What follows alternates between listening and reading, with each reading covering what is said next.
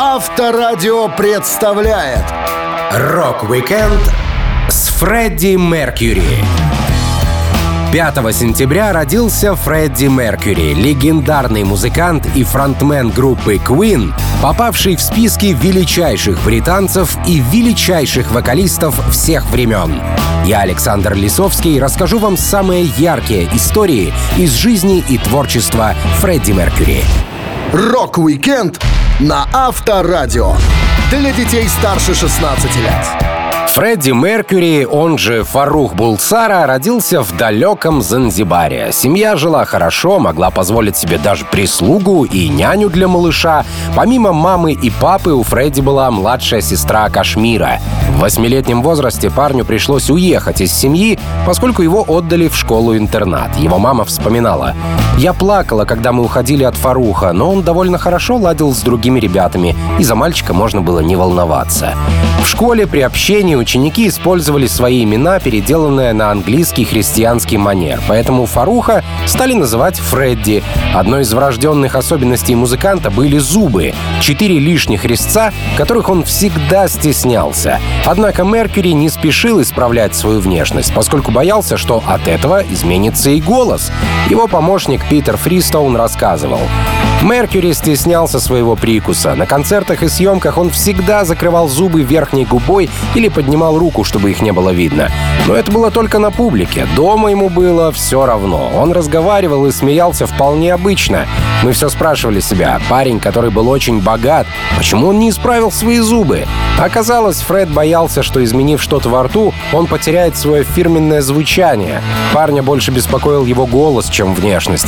И я думаю, в этом хорошо проявляется профессионализм Меркьюри. В школе Фредди был активным как в спорте, так и в учебе. В 12 лет парень оказался первым по баллам на своем потоке. Он не любил играть в команде, поэтому увлекался одиночными видами — спринтом, боксом, шахматами и настольным теннисом. Есть слухи про то, что Меркьюри хорошо играл в крикет, но сам музыкант в более позднее время это усердно опровергал. Друг детства Фреда, Бонзо Фернандес, рассказывал. Помню его как сейчас, стройного и жизнерадостного в синих шортах и белой рубашке. Он всегда одевался со вкусом, в особенности для крикета. Его белые майки и рубашки постоянно оказывались чуть белее, чем у остальных.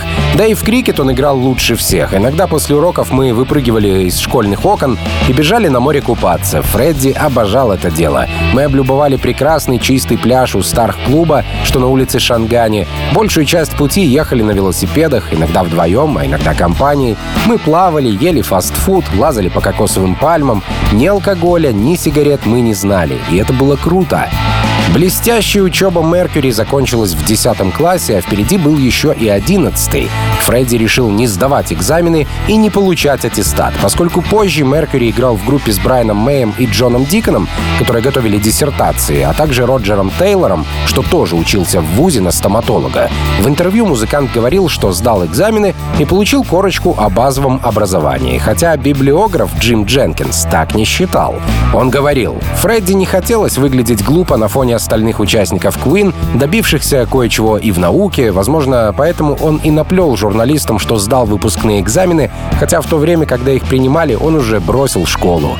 Если интерес к точным наукам у Фредди Меркьюри со взрослением пропадал, то в творчестве он только начинал расцветать. Музыкант всегда отлично рисовал и с удовольствием занимался в хоре, что впоследствии ему очень пригодилось. Рок-викенд с Фредди Меркьюри на Авторадио. Приехав в Англию в 60-х, Фредди Меркьюри решил продолжать свое творческое развитие. Несмотря на то, что мама и папа хотели, чтобы он стал экономистом или бухгалтером, Меркьюри поступил в колледж Айлвард, где в 1966 сдал выпускные экзамены по искусству на высший балл. Той же осенью он начал учиться в художественном колледже Илинг на курсе графического дизайна и иллюстрации. Он получил диплом летом 69-го, в 23 года, в самый расцвет тусовочной жизни. Младшая сестра музыканта Кашмира вспоминала. Фредди много гулял и часто ночевал не дома. Из-за этого они постоянно припирались с мамой. Она во что бы то ни стало хотела, чтобы он получил диплом и очень беспокоилась по этому поводу. А Фредди не собирался уступать ни пяти своего личного пространства. Двери так и хлопали, но зато потом мама могла гордиться им. Поскольку он учился в школе-интернате, и мы не виделись, то я толком познакомилась с братом лет в 12. Он помогал мне с домашними заданиями, а я позировала для его рисунков. С рисованием у Фредди все было хорошо. Как дизайнер, уже играя в группе, он сам создал логотип Queen, включив в него астрологические символы участников и геральдические составляющие. Так что учеба на дизайнера дала свои плоды, о которых узнал весь мир. Во время каникул Фредди подрабатывал официантом в одном из кафе аэропорта Хитроу. Он также устроился грузчиком на складе компании, где работал отец. Музыкант всегда отличался своими театральными манерами и фирменным словом «дорогуша». А когда его высмеивали коллеги, Меркьюри объяснял, что он на самом деле звезда, которой просто пришлось подзаработать. В конце 60-х Фредди торговал на Кенсингтонском рынке. Поначалу он с Роджером Тейлором открыл свой ларек, но дело со временем провалилось. Тогда музыкант устроился продавцом у одного из предпринимателей Алана Мейра, дела которого шли получше. Мейер был участником группы The Beat Stalkers, а позже играл на басу в The Only Ones, наиболее известной своей песней Another Girl, Another Planet. Мейер говорил, Через пару лет на кенсингтонском рынке я подружился с двумя парнями напротив, Фредди и Роджером. Это были начинающие музыканты, работавшие в магазине одежды и ювелирных украшений. Фредди пришел ко мне на точку в 70-м и проработал 4 года. Мы продавали крутые боты. Наши сапоги носили ребята из Yes, Сантана и Юрая Хип. Именно на этой торговой точке Фредди впервые встретил Дэвида Боуи. Хамелеон рок-музыки уже был довольно известным парнем, но денег у него было немного. Поэтому, посмотрев сапоги, что продавал Меркьюри, он не мог их купить, хотя очень хотелось. Тогда Фредди решил подарить Дэвиду понравившуюся пару. Это была неожиданная и удивительная встреча.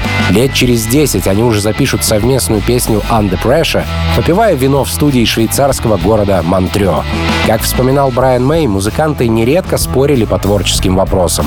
Он говорил, Фредди и Дэвид без сомнения бодались рогами, но с другой стороны, когда летят искры, рождается огонь.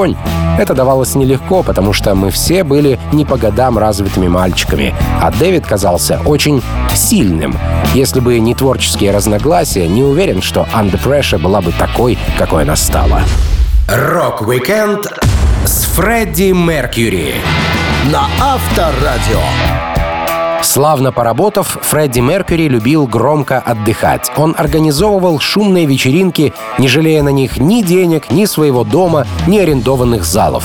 О размахе его тусовок можно судить, посмотрев клип на песню «Living on My Own», куда вошли кадры с празднования дня рождения Меркьюри.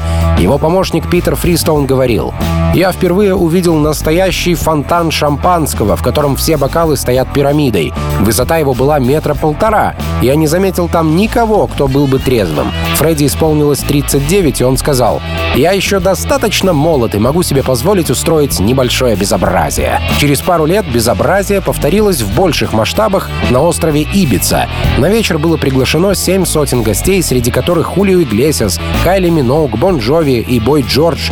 Народ выпил 350 бутылок дорогущего шампанского, а торт оказался настолько массивным, что еще до праздника рухнул под собственным весом и пришлось использовать запасной. Меркьюри тусовался не только с музыкантами и художниками. Однажды ему удалось провести саму принцессу Диану на вечеринку в гей-бар, переодев ее в гея.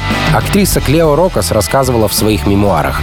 Как-то мы с принцессой Дианой, Фредди Меркьюри и телеведущим Кенни Эвереттом отдыхали дома у Кенни. Диана спросила, что ребят планируют делать позже вечером. Они собирались в элитный гей-клуб Royal Vauxhall Tavern и сказали, что вряд ли ее это заинтересует.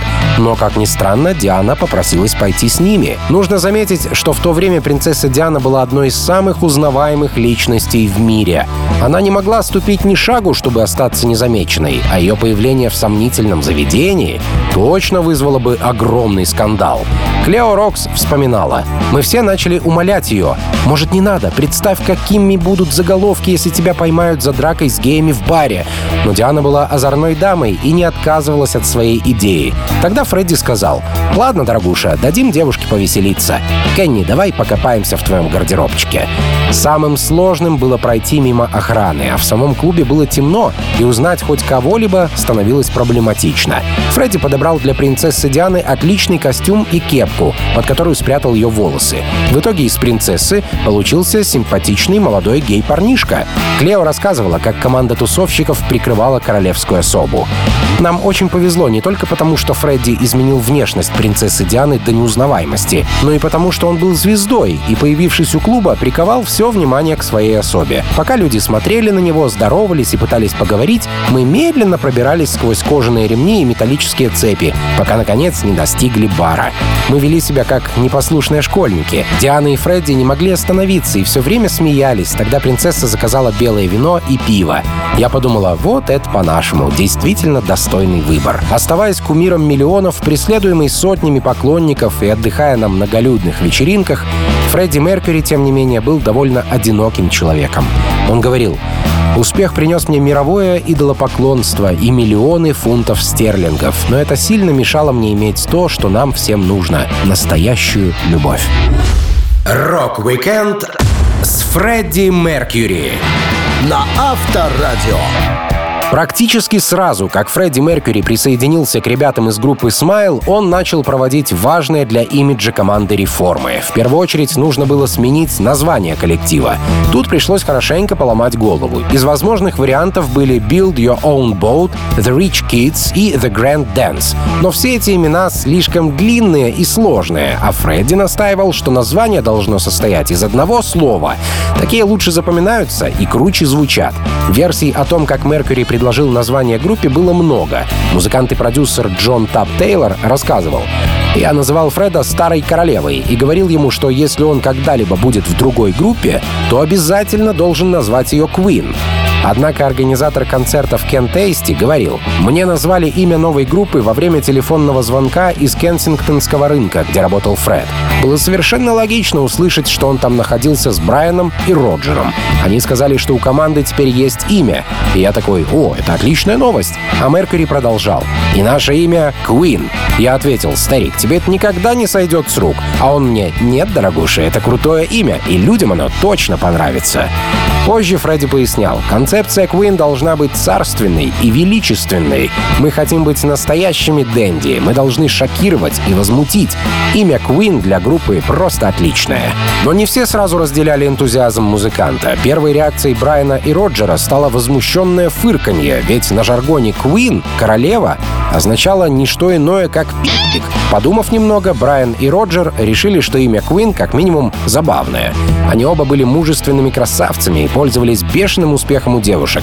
Выйти на сцену в составе группы с таким двусмысленным названием, как Queen, показалось ребятам неплохой затеей. Тейлор рассказывал. Это имя было идеей Фредди. Оно стало отражением социального мира, в котором мы находились в то время, когда работали на Кенсингтонском рынке. В те дни там была довольно эксцентричная толпа, и многие из посетителей оказывались геями, а другие притворялись. Мне изначально не нравилось такое имя, как и Брайану, но мы к этому привыкли. Мы думали, что как только утвердимся, название перестанет играть важную роль. Той же весной не только группа получила новое имя. Фарух Булсара, ставший в школе Фредди Булсара, сменил фамилию на Меркьюри. Почему именно Меркурий вдохновил музыканта? Это вопрос, имеющий несколько ответов. Один из биографов Queen, Джим Дженкинс, писал, «Фредди говорил мне в 1975-м, что взял фамилию в честь римского бога. Помню это как сейчас. От других мне приходилось слышать, что он взял фамилию из-за Майка Меркьюри из научно-фантастического детского телесериала Fireball XL5. Но могу вас уверить, это полная ерунда. В то же время Брайан Мэй предполагал. Фредди написал песню My Favorite King, и там есть строчка «Oh Mother Mercury, Mercury, look what they've done to me». А после этого он сказал «Я собираюсь стать Меркьюри, потому что эта песня для меня очень личная». Рок-викенд с Фредди Меркьюри на Авторадио. Как настоящий артист, Фредди Меркьюри знал, что шоу должно продолжаться до последнего, несмотря ни на что. Уже в то время, когда он сильно болел, музыкант не прекращал работать, дабы оставить людям как можно больше хороших песен. Меркьюри позаботился о том, чтобы его коллега по Queen Брайан Мэй смог раскрутить свой сингл. За неделю до смерти Фредди Брайан Мэй решил перенести выпуск своего второго сингла, поскольку ему было не до этого. А Фред сказал, передайте, чтобы Брайан выпустил пластинку, а то когда еще будет такой шанс раскрутиться? В итоге работа Мэя вышла на следующий день после смерти музыканта. Альбом Made in Heaven Фредди записывал из последних сил.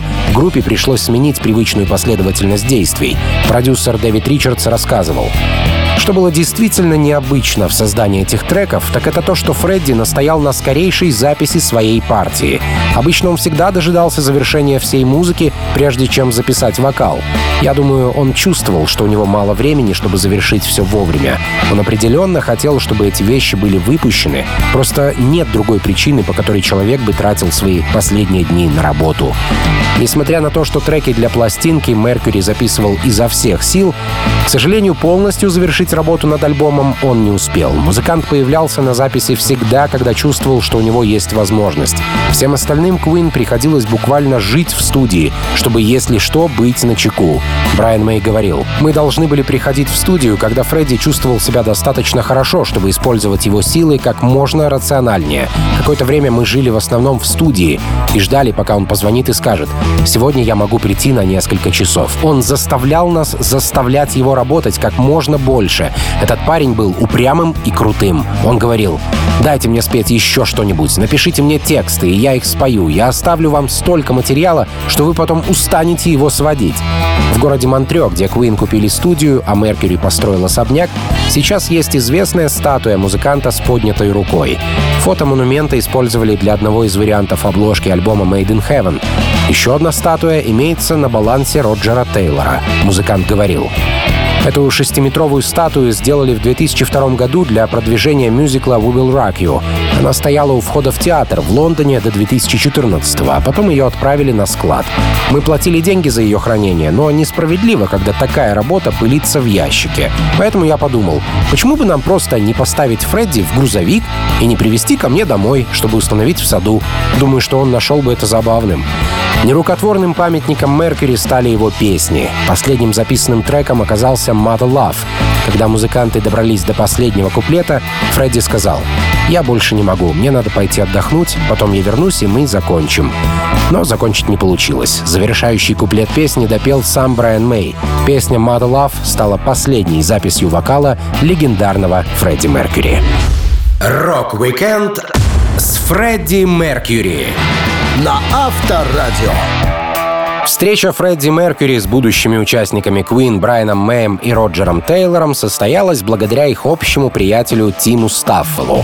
Как-то на танцах Брайан и его друзья повстречали Тима Стаффела, учившегося в их школе. Они предложили парню петь в их команде, которая называлась 1984. Брайан Мэй вспоминал. 1984 была довольно хорошей группой. В мае 67-го нас даже пригласили разогревать публику перед концертом Джимми Хендрикса в моем колледже. Но все же эта команда не создавалась как серьезный проект, хотя в конце концов мы вышли на гонорар в 15 фунтов на человека. Со временем из-за учебы 1984 распалась, реорганизовавшись позже как группа Smile. В банде «Улыбка» играли Тим Стаффл, Брайан Мэй и Роджер Тейлор. В 1969 году Стаффл привел приятеля Фредди на репетицию, и музыкант привязался к тусовке. До этой встречи Меркьюри уже знал Роджера Тейлора. Барабанщик рассказывал. «Я познакомился с Фредди на квартирной вечеринке. Он был товарищем Тима Стаффела и увлекался музыкой. Я еще не знал, умеет ли он петь, но мы стали большими друзьями, затеяли общий бизнес и вместе бродили по тусовкам. Мы не могли себе позволить ходить в модные клубы, но в пабах часто встречали каких-нибудь девушек и всегда умудрялись пудрить им мозги, чтобы выпить за их счет. Меркьюри рассказывал о том, как любил тусить с Тейлором. Он говорил, Мы с Роджером везде ходили вместе, кривлялись и поясничали, развлекались как могли. И вскоре все вокруг уже считали нас сладкой парочкой.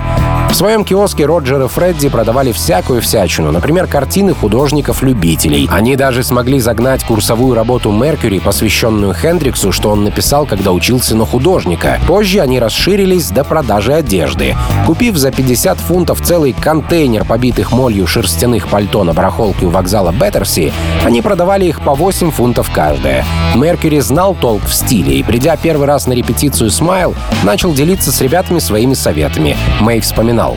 Он подавал свои советы в такой тактичной форме, что обидеться или отказаться было просто невозможно. Тогда мы и не подозревали, что у Фредди отличный голос. Мы воспринимали его как еще одного рок-музыканта с легким уклоном в театр. Весной 1970 года Тим Стаффел решил уйти из группы Smile, а Фредди оказался тут как тут. Попав в команду, Меркьюри еще больше стал заниматься музыкальными экспериментами. Мэй делился. Я помню, как однажды утром, после особенно напряженной дискуссии, Фредди подарил мне кассету. Он не спал большую часть ночи, составляя коллаж из моих гитарных соло. Он сказал, «Я хотел, чтобы ты слышал их так же, как я слышу, дорогая. Они все потрясающие, поэтому я превратил их в симфонию». Меркьюри был целеустремленным и уверенным в себе. За словом в карман он не лез. Музыкант вспоминал. Помню, я говорил Роджеру и Брайану, зачем вы попусту теряете время? Вам надо сосредоточиться на записи своих песен. Их стоит делать как можно ярче. Будь я вашим вокалистом, я бы вам показал. Рок-викенд с Фредди Меркьюри на Авторадио. Фредди Меркьюри всегда отличался не только своими вокальными данными, но и своеобразным стилем. Он любил наряжаться в разные костюмы, доставать часть микрофонной стойки и всем всегда говорил «дорогуша». Большое влияние в плане стиля на музыканта оказал Джимми Хендрикс. Тускло-желтые стены квартиры, которую Фредди снял в Кингстоне, покрывали плакаты с изображением гитариста, а сам Меркьюри применил весь свой вкус и изысканность, копируя стиль Хендрикса. Он находил куртки кричащих цветов и надевал их поверх черных или разноцветных сорочек, любил узкие цветные брюки, ботинки Челси, воротник с оборками до самого подбородка и массивные серебряные перстни. Музыкант и предприниматель Кен Тести, работавший с Queen, вспоминал. Фредди мог бесконечно суетиться над прической и одеждой, беспокоясь о своей внешности. Помню, как его бесконечное заявление, что он станет легендой, часто действовали окружающим на нервы. Он пел и вел себя ровно так же, как и будучи на пике своей карьеры. Этот парень был звездой еще до того, как стал звездой. На сцене он чувствовал себя просто королем. Не всегда поведение Фредди было логичным. Бывало, что не имея денег даже на еду, он тратил последние фунты на такси, лишь бы не пользоваться общественным транспортом. Шопинг доставлял Фредди Меркьюри особое удовольствие. Он мог купить за раз 25 пар носков, 10 одинаковых футболок и еще 20 пар спортивных трусов, аргументируя это тем, что в детстве никогда не мог позволить себе того, что хотелось, и сейчас наверстывает упущенное. Один из телохранителей вспоминал. Фредди в любой момент мог впасть в детство и начать вести себя как маленький. Это доставляло нам немало хлопот. Был случай, когда японские сады Буэнос-Айреса со сложной системой тропинок и мостиков так очаровали Фредди, что он забрался на вершину водопадика, чтобы сделать фотографию. Охранник бросился, чтобы стащить его оттуда, и мне пришлось висеть у секьюрити на руках, объясняя, кто такой Фредди и что можно один раз разрешить ему сделать эти фотографии. А Меркьюри, как назло, не слезал, пока не сделал все, что планировал, а затем еще покормил золотых карпов. Образ Меркьюри с частью микрофонной стойки в руках появился благодаря одной ситуации, из которой музыкант вышел победителем. В Ливерпуле в 69-м тогда еще Фредди Булсара пел в команде Ибекс. Друг группы и барабанщик Ричард Томпсон рассказывал. Выходя на сцену, Меркьюри размахивал стойкой, как регулировщик жезлом. Но на одном из шоу, на котором у нас все складывалось как-то неудачно, ему попался микрофон, укрепленный на тяжелом основании. Знаете, это стойка-неваляшка с тяжелой платформой, что если его и поднимешь, то, опустив на сцену, можешь проломить доски пола. Так вот, попытавшись крутануть эту штуковину, Фредди сломал стойку. Что самое удивительное, он ничуть не смутился, а проделал все свои фокусы с верхней половиной, оставшейся в руках. Так родился один из его фирменных трюков. Фред начал всегда использовать только часть микрофонной стойки, что давало ему свободу на сцене, и его было не остановить. Рок-викенд с Фредди Меркьюри на Авторадио. Несмотря на то, что большую часть своей жизни Фредди Меркьюри посвятил музыке, у него были и другие, не менее интересные хобби. Когда у музыканта спрашивали о его увлечениях в интервью, он отвечал «секс и ничего кроме него». Однако, как бы это ни было странно, Меркьюри собирал марки. И у него была очень крутая коллекция марок из разных стран, аккуратно упакованная в специальный альбом. Около 10 лет Фредди привозил марки из всех мест, где он бывал. За такой раритет филателисты готовы отдать что угодно. Коллекция содержит множество марок из стран, которые больше не существуют, поскольку бывшие британские колонии обрели независимость и основали новое государство. Гитарист Queen Брайан Мэй в одном из интервью рассказывал о страсти Фредди к фотографированию. Он вспоминал. Фред был заядлым фотографом. Он обожал свои полароиды. Этот парень делал уйму снимков всех своих друзей, а потом дарил им фото, а некоторые оставлял себе. Видеть его с фотокамеры это было вполне обычно. О том, что Меркьюри любил оперу, можно судить по его сольнику «Барселона», но вот о том, что музыкант участвовал в балете, знают немногие. Однажды он выступал с королевским балетом, танцуя под хиты Queen. У него не было сложных па, и в основном музыканта просто носили на руках. На этом выступлении он познакомился с принцем Эндрю. Фредди вспоминал. «Когда меня представили принцу Эндрю, герцогу Йоркскому, я уже переоделся, был в белом шарфе и держал в руке бокал вина. Но я так волновался, что не заметил, как мой шарф окунулся в напиток. Я стою такой, пытаюсь быть крутым и величественным, что-то рассказываю, и тут внезапно принц говорит, э, «Фредди, я не думаю, что ты действительно хочешь, чтобы это промокло», и вытаскивает мой шарф из вина. Тогда я понял, что с ним можно общаться проще, и сказал, «Слава богу, вы успокоили меня, теперь я могу использовать старую добрую грязную лексику». Поговорить по душам Фред мог не только с высокопоставленными особами, но и со своими котами. У музыканта жило много котов, которых он безумно любил. Друг и помощник Меркьюри Питер Фристоун рассказывал. Фредди часто звонил домой и просил поговорить со своими любимыми кошками. Мне не оставалось ничего, кроме как брать одного из котов и немного надавливать на него, чтобы тот мяукнул, якобы сказав хозяину «привет». Хорошо, что Фред этого не видел. Пару котов ему подарили, а остальных он взял из приютов или больниц для животных.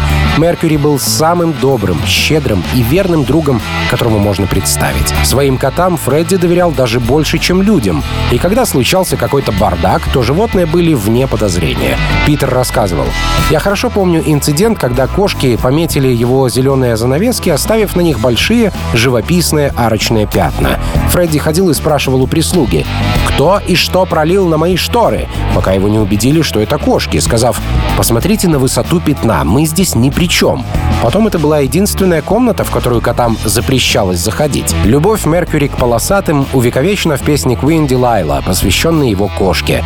Посреди этого трека Брайан Мэй показал, как можно по-настоящему виртуозно мяукать на гитаре. Рок-викенд с Фредди Меркьюри на Авторадио.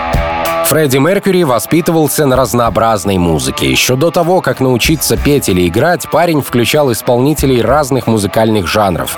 В школьные годы он жил в Бомбее, и туда пластинки доходили намного раньше, чем в другие места Индии. Мама Фредди рассказывала. Ребенком он безумно любил музыку, слушал ее при каждой возможности. Фолк, опера, классика. Ему нравилось все.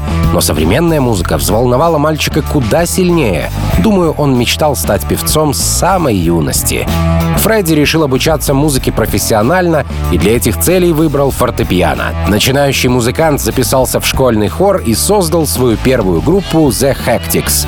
Он не был фронтменом, а сидел за роялем и лупил по клавишам, как Джерри Ли Льюис. Один из участников первой группы Mercury, Дерек Бранш, рассказывал.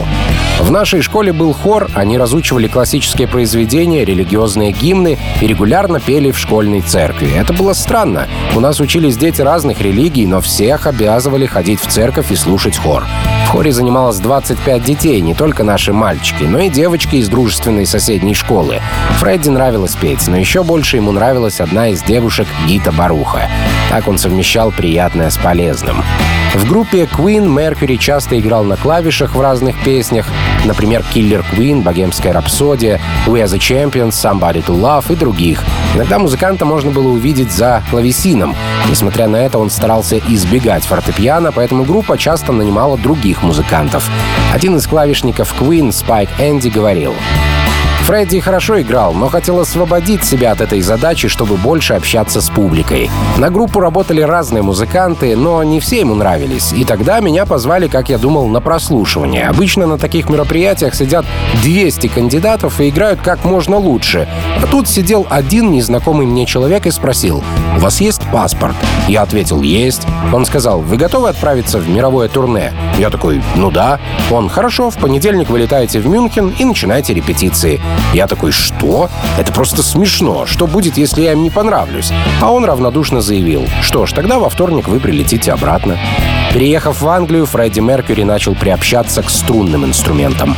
Большая часть музыки, которую он любил, была ориентирована на гитару. Тогда его любимыми артистами являлись The Who, The Beatles, Джимми Хендрикс, Дэвид Боуи и Led Zeppelin. Он часто принижал свои навыки игры на инструментах. При записи песни Crazy Little Thing Called Love, которую Фредди придумал, принимая ванну, Меркьюри играл на гитаре. Он вспоминал.